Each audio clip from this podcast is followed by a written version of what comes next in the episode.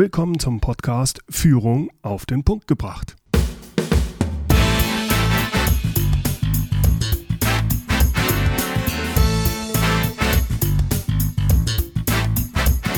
Inspiration, Tipps und Impulse für Führungskräfte, Manager und Unternehmer.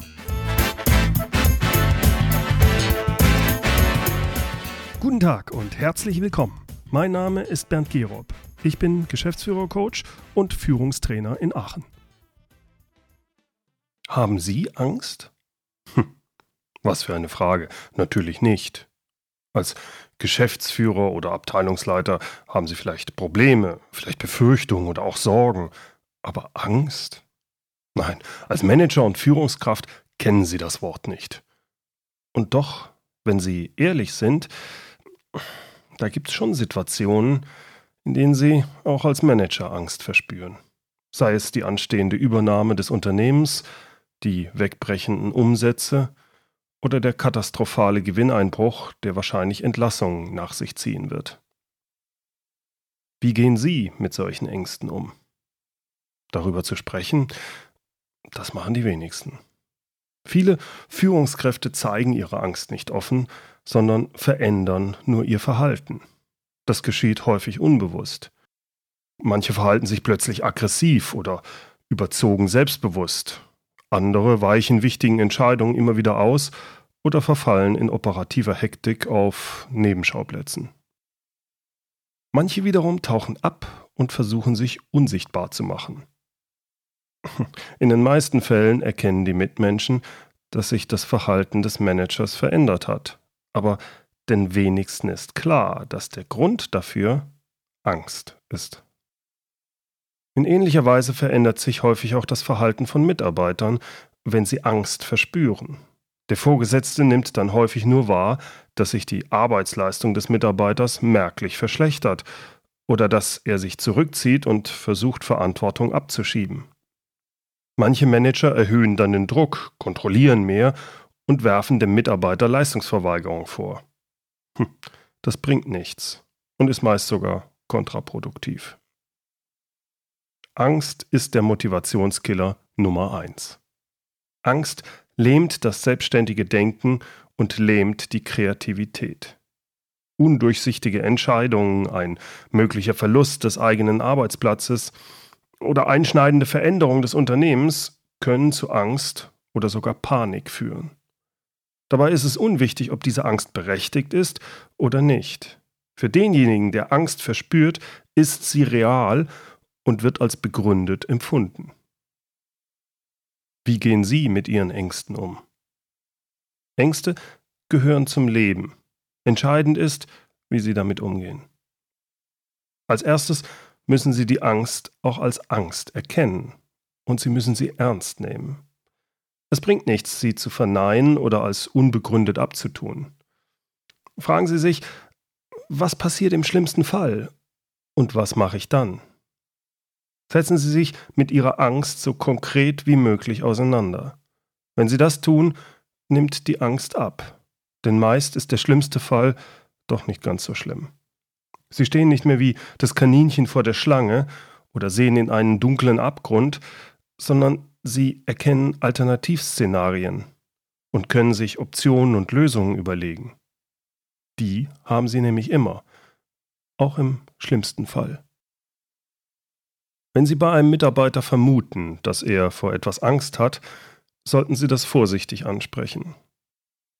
Vermeiden Sie dabei den Begriff Angst. Die meisten Menschen, nicht nur Manager, geben selten offen zu, dass sie Angst haben.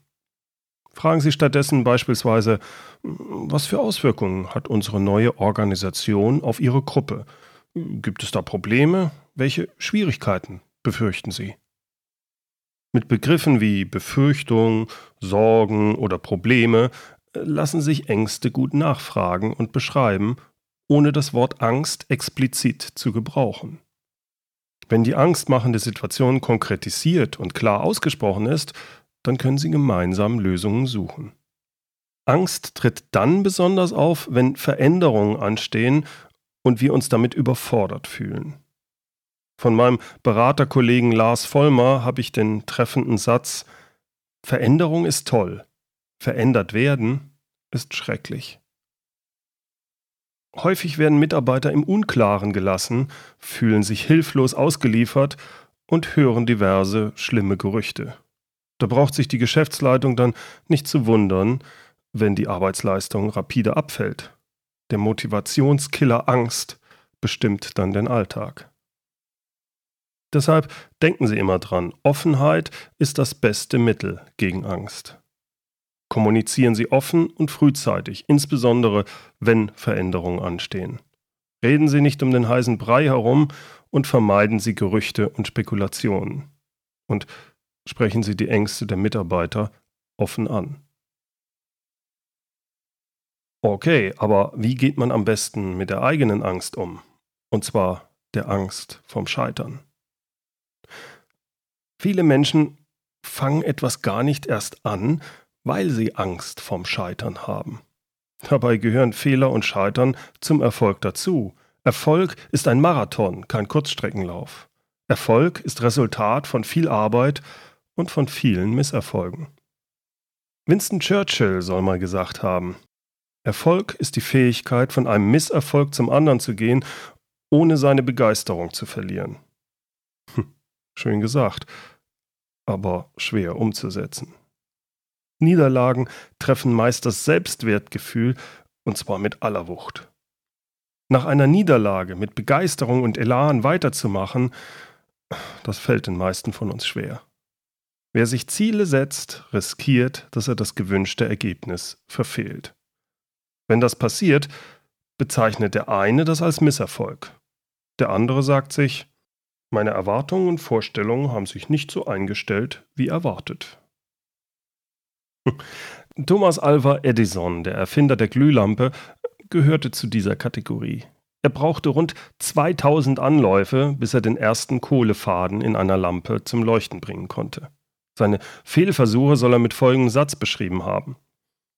Ein Misserfolg war es nicht, denn wenigstens kenne ich jetzt 2000 Möglichkeiten, wie ein Kohlefaden nicht zum Leuchten gebracht werden kann. Misserfolg ist häufig nur eine Interpretation. Situationen, die zunächst als Niederlage empfunden werden, können sich auch im Nachhinein als Erfolg herausstellen. Hierzu ein Beispiel. 1968 beschäftigte sich Spencer Silver mit der Entwicklung eines neuen Klebers. Ein Kleber, der stärker als alle bekannten Klebstoffe sein sollte. Nach einer wirklich langen Entwicklungszeit war das Ergebnis allerdings ernüchternd. Der Kleber ließ sich zwar auf allen Flächen auftragen, jedoch auch genauso leicht wieder ablösen. Von wegen neuer Superkleber. Nichts war damit. Auf den ersten Blick ein klarer Misserfolg. Aber die Geschichte geht weiter. Arthur Frey, ein Kollege von Spencer Silver, ärgerte sich Jahre später, und zwar über Lesezeichen, die aus seinen Notenheften herausfielen.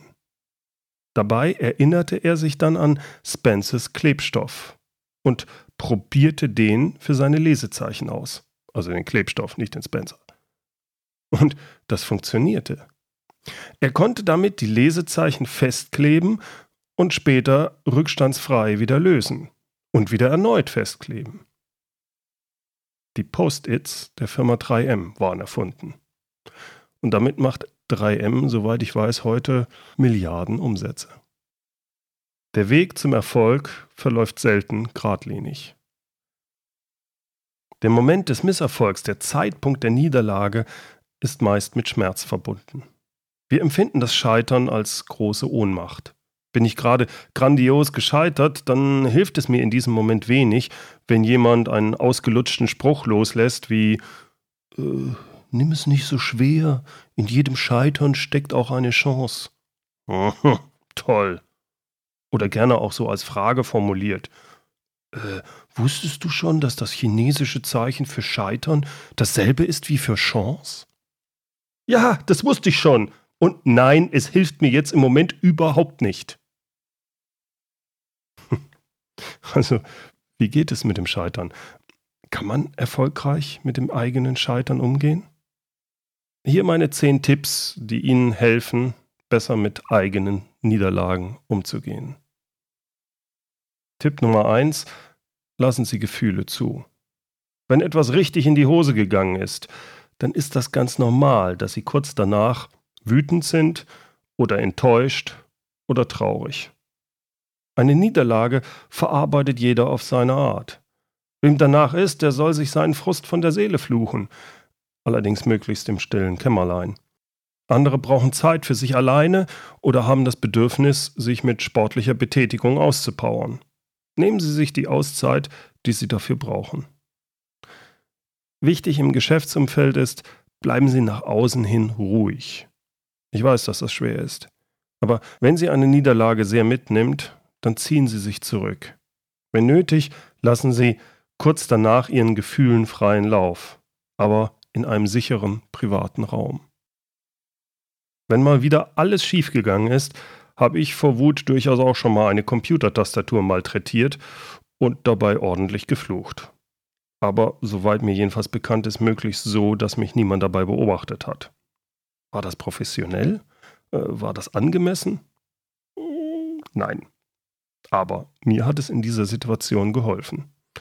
Gut, ich musste eine neue Tastatur kaufen, aber das ist eine andere Geschichte. Also nochmal, wenn etwas richtig in die Hose gegangen ist, ist es ganz normal, dass Sie kurz danach wütend sind oder enttäuscht sind oder Traurigkeit verspüren.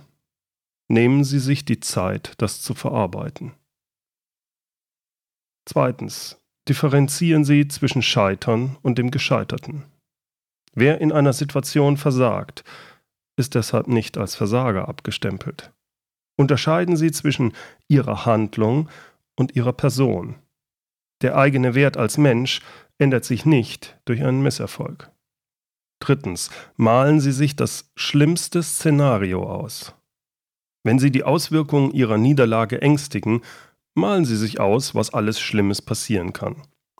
Spielen Sie dabei auch völlig übertriebene Szenarien durch. Sie werden sehen, dadurch werden Sie innerlich ruhiger. Sie erkennen, das bringt mich alles nicht um. Der vierte Tipp, verzeihen Sie sich das Scheitern. Wer erfolgreich sein will, muss das Scheitern einkalkulieren. Der Wunsch, Misserfolge auf jeden Fall zu vermeiden, endet erst recht im Scheitern. Der Tipp Nummer 5. Grübeln Sie nicht zu lange über Ihren Misserfolg. Akzeptieren Sie Ihre Niederlage. Wenn das ursprüngliche Ziel nicht zu erreichen ist, lassen Sie es los. Tipp Nummer 6. Alles Große und Entscheidende ist ein Wagnis. Wer scheitert, hat vorher etwas gewagt. Alles, was sich lohnt, trägt das Risiko zu versagen in sich. Erfolgreiche Menschen sind nicht etwa deshalb erfolgreich, weil sie weniger Niederlagen haben als erfolglose Menschen. Sie haben mehr Misserfolge, aber sie lassen sich nicht unterkriegen und sie stehen wieder auf. Und siebtens, Vermeiden Sie Ausreden und Schuldzuweisungen. Suchen Sie keine Ausflüchte und suchen Sie die Schuld nicht bei anderen. Schuldzuweisungen helfen Ihnen nicht weiter. Sie geben so nur die Kontrolle aus der Hand und verhindern, dass Sie Ihre Fehler erkennen und aus ihnen lernen können. Tipp Nummer 8. Was kann ich daraus lernen? Fragen Sie sich, was war der Grund meines Scheiterns? Was hätte ich tun müssen, um es zu vermeiden? Was mache ich beim nächsten Mal anders? Dieses daraus lernen funktioniert nicht immer direkt, nachdem Sie gescheitert sind. Es kann sein, dass Sie da einige Zeit brauchen. Deswegen denken Sie dran, vor allem an den Punkt 1. Lassen Sie Ihre Gefühle zu und verarbeiten Sie das Scheitern erstmal, bevor Sie sich damit beschäftigen, was Sie daraus lernen können. Nummer 9. Schaffen Sie sich Handlungsspielraum. Machen Sie sich klar, welche Optionen Sie trotz Niederlage haben. Schauen Sie nach vorne und setzen Sie sich neue Ziele. Tipp 10. Was könnte an meiner Niederlage positiv sein? Wie schon gesagt, sich diese Frage direkt nach dem Eintreten der Niederlage zu stellen, ist meist wenig sinnvoll. Da sind Sie noch in der Phase der Enttäuschung, Wut und Trauer. Ist aber etwas Zeit ins Land gegangen, dann ist die Frage durchaus hilfreich. Machen Sie sich auf die Suche, was an Ihrem Scheitern positiv sein könnte. Ich verspreche Ihnen, Sie werden erstaunt sein, was Sie finden werden. denken Sie an Spencer Silver und die Post-its von 3M.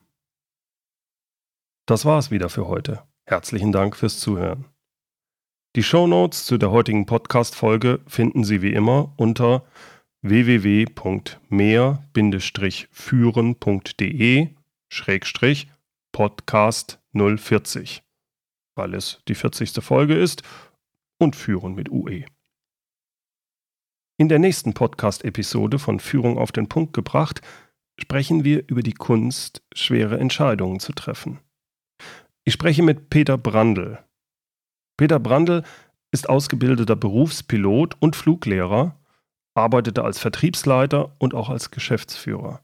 Seit vielen Jahren berät er nun und trainiert Unternehmen im Bereich zwischenmenschlicher Kommunikation, und zwar der zwischenmenschlichen Kommunikation in herausfordernden Situationen, in der Luft wie auch auf dem Boden. Er spricht über Turbulenzen, mit denen Führungskräfte wie auch Piloten in ihrem Alltag konfrontiert sind. Hören Sie wieder rein. Ich bin mir sicher, es lohnt sich. Übrigens, wenn Ihnen mein Podcast gefällt, wäre ich Ihnen sehr dankbar, wenn Sie ihn kurz in iTunes bewerten. Schreiben Sie kurz, was Ihnen an dem Podcast gefällt, Gerne auch, was ich besser machen sollte oder welche Themen ich im Podcast zukünftig behandeln soll. Diese Bewertungen helfen mir dabei, meinen Podcast sichtbarer zu machen. Mehr Leute werden so auf meinen Podcast aufmerksam und Ihre Rückmeldung hilft mir natürlich auch zum einen als Motivation, wie auch um meinen Podcast besser zu machen. Zum Schluss wieder das inspirierende Zitat, und zwar von Oswald Bumke, einem deutschen Psychiater. Vieles, was nach außen als Anmaßung und Hochmut erscheint, ist in Wirklichkeit Unsicherheit oder gar Angst.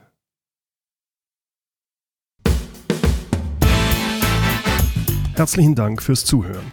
Mein Name ist Bernd Gerob und ich freue mich, wenn Sie demnächst wieder reinhören, wenn es heißt Führung auf den Punkt gebracht.